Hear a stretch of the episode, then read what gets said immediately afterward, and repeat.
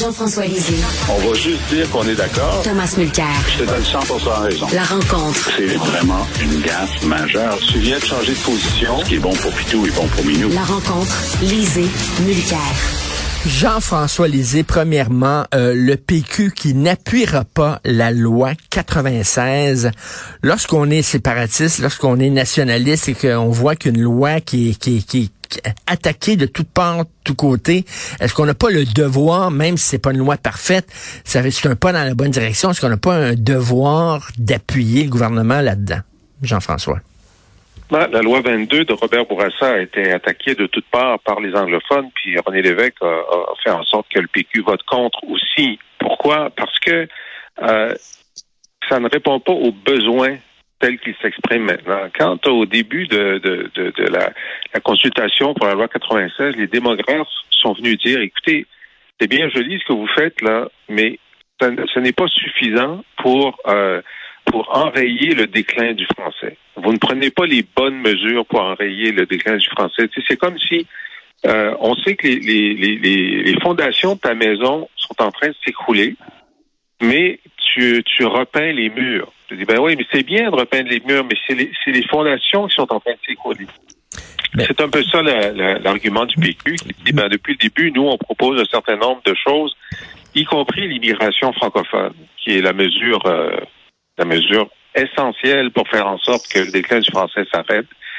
Euh, au contraire, sous euh, François Legault, il y a 60 000 unilingues anglophones qui sont entrés par l'immigration. Je ne pense pas qu'il y ait jamais, il y en a eu quatre ans avec autant d'unilingues anglophones qui sont entrés au Québec. Euh, et, et, donc, le problème avec la loi, c'est qu'il y a un moment historique où ils, auraient pu faire la loi nécessaire, comme la loi 101 était la loi nécessaire à l'époque, et ils ne l'ont pas fait. Alors face à ça, tu as un gros dilemme. Tu dis, bon, euh, est-ce que je vote contre, est-ce que je vote pour?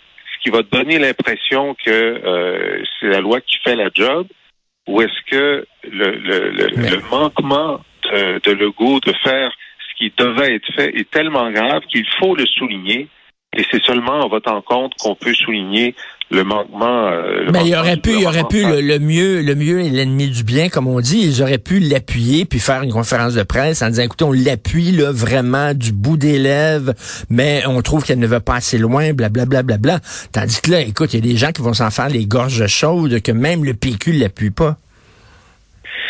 c'est le, le, débat qu'ils ont eu. Je sais qu'ils ont eu un long débat en caucus pour savoir quelle position. Il y avait l'abstention, il y avait l'absence, il y avait bon. Mais le fait que euh, si, le PQ votait pour la loi, c'est un peu comme euh, c'est une validation que le Legault a fait les bons choix, alors que depuis le début, le PQ dit vous avez fait les mauvais choix. Alors il y a une cohérence dans la position du PQ. Tom? Ben, c'est un, un bon truc en politique de se positionner dans le milieu et ça ne peut aider ça ne peut qu'aider la CAQ, ce que le PQ est en train de faire. Richard, je me souviendrai toujours d'un jeune Mario Dumont qui était arrivé en 94 à l'Assemblée nationale. Il s'asseyait en dessous de l'horloge parce qu'il n'y avait pas de parti avec lui, mais il était rudement efficace. Et à chaque fois qu'il y avait un truc à se crêper le chignon entre le Parti québécois puis les libéraux, là, il posait sa question à la période des questions, puis avec un geste de la main, il, il montrait les deux bords. Il disait, venez vers moi. Je, je, je suis ni l'un ni l'autre, bien au contraire. Je suis dans le milieu sur certaines questions. Puis ça revenait à lui. Puis moins de dix ans plus tard, il est passé à un poil de devenir le premier ministre du Québec. Donc, il y a, il y a quelque chose d'artistique politiquement dans la démarche de la CAQ. Il va sans dire que je ne partage pas. Le, puis je ne vais pas rabâcher les oreilles de nos auditeurs ce matin sur nos différences mmh, mmh, mmh. sur la loi 96. Mais il y a une démarche politique intéressante de la part de la CAQ parce que Simon Jolin Barrette est là un petit peu pour pousser ça le plus loin qu'il pouvait avec le Go. Le Go aime bien être vu en train de retenir le fougueux jeune qui voudrait bien aller plus loin. Et cette démarche-là, en termes de clin d'œil politique, à, mon point de vue, ça va les, ça va les aider énormément. C'est ça, parce que là, il va dire, il va dire aux nationalistes, regardez, c'est une bonne ben, loi parce que le Parti libéral est en maudit. Puis il va ben dire aux anglophones, regardez, il va pas si loin que ça parce que le ben PQ est en maudit. Ben oui.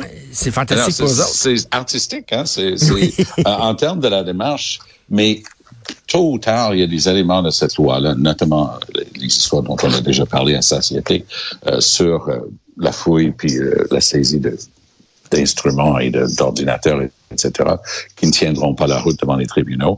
Et, et tout ça pour dire que ça se dirige directement vers les tribunaux. Je connais les séries d'avocats qui sont déjà toutes primées mm. pour le, le faire. Est-ce qu'ils vont le faire avant le 3 octobre ou est-ce qu'ils vont avoir la décence d'attendre après? On verra bien. Je pense qu'il y en a un groupe qui va y aller avant coûte que coûte. Les autres, parce que c'est des grands bureaux d'avocats qui vont attaquer la loi 96 sur la capacité de continuer de travailler anglais et français devant les tribunaux. Donc, euh, eux, peut-être ils vont se garder un petit gêne. Et je rappelle qu'il y a une bouteille de vin en jeu entre toi et Jean-François là-dessus. Mais ce que, ce que tu n'as toujours pas compris, c'est quand même juste s'offrir des bouteilles de vin. C'est ça le but de l'association. Oui, Jean-François? Je pense pas qu'on a une bouteille de vin sur non. 96. OK. On n'a pas encore une bouteille de vin là-dessus. OK. Mais euh, je vais quand même revenir sur euh, l'espace politique occupé par le PQ, parce que c'est tout à fait vrai que la CAQ euh, espérait être au centre, c'est-à-dire que d'ailleurs, ça, ça, au début, quand Dominique Anglade laissait entendre qu'elle voterait pour, euh, ils n'étaient pas très contents parce qu'ils voulaient justement ouais, ouais, euh, se montrer centristes. Cependant, l'opinion publique a été sondée par Léger et d'autres qui, qui ils sont d'accord pour dire que euh, la loi 96 ne, ne permettra pas d'enrayer le déclin du français. Donc, euh, le, PQ est au diapason de, de, la majorité de l'opinion publique qui, en même temps, appuie la loi, mais pense qu'elle ne va pas assez loin. Alors, comme le PQ euh, donc est le, le, historiquement le parti de la défense de la langue, ils ont un espace politique euh, où il y a de la résonance pour dire ben la, la CAQ n'a pas fait la job, il faut en faire davantage.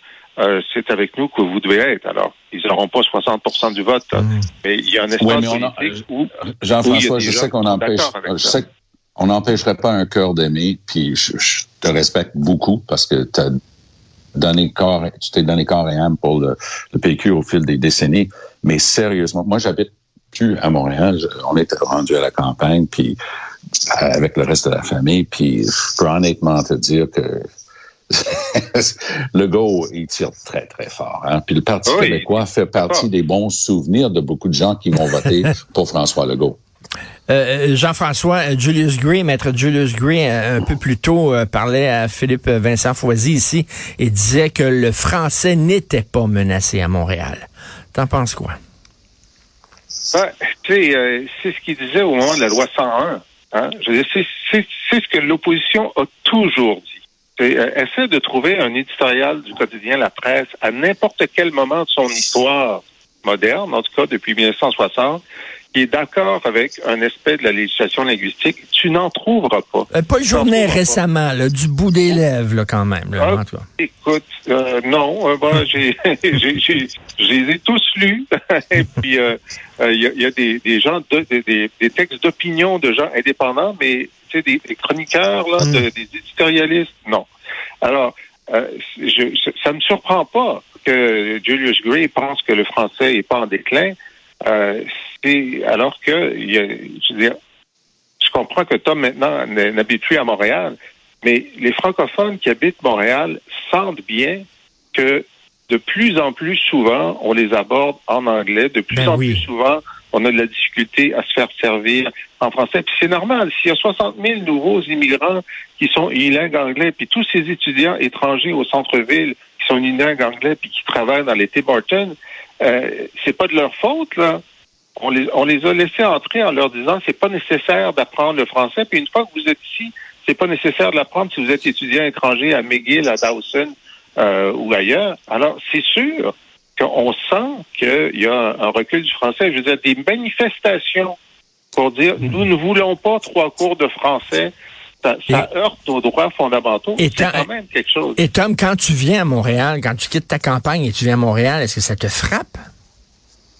Moi, je suis tellement bilingue que je le remarque peut-être moins que d'autres. Mm. Euh, et je vis tellement dans les deux langues que je le remarque peut-être moins que d'autres. Mais c'est une réalité démographique. Et notamment avec le force euh, des étudiants souvent étrangers ou venant d'autres provinces qui maîtrisent pas encore le français. Mais est-ce que je peux juste me permettre de dire que si tu mets une fille de la Saskatchewan qui a jamais appris de français derrière un comptoir parce que c'est un job d'étudiant euh, dans un Starbucks, à peu près trois jours plus tard, elle va comprendre deux expressos, s'il vous plaît. Tu peux pas d'un côté dire ben ils parlent pas encore français puis qu'est-ce qu'ils font ici puis, puis dire ben non on veut pas qu'ils aillent dans la seule place où ils vont apprendre rapidement le français c'est-à-dire un job d'entrée sur le marché du travail puis apprendre le français sur le plancher des vaches moi je trouve qu'à un moment donné il faut donner une chance aux coureurs Tom rapidement ben non euh, c'est Tom que, que la, langue la langue des services doit être dans la langue française je veux dire la personne qui embauche doit hmm. demander est-ce que tu es capable de servir la clientèle en français? Sinon, tu n'es pas censé être au comptoir.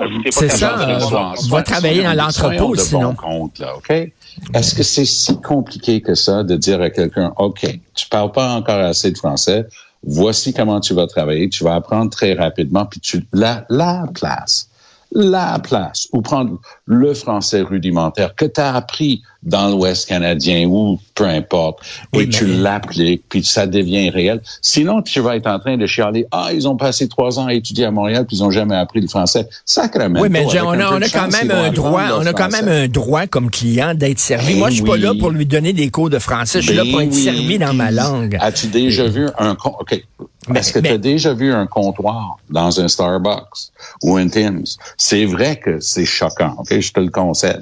Mais as-tu déjà vu une place ou un comptoir où si tu tournes de bord, je dis, hey, est-ce que je peux avoir quelqu'un qui me parle en français? Que c'est impossible de l'avoir? Pas moi.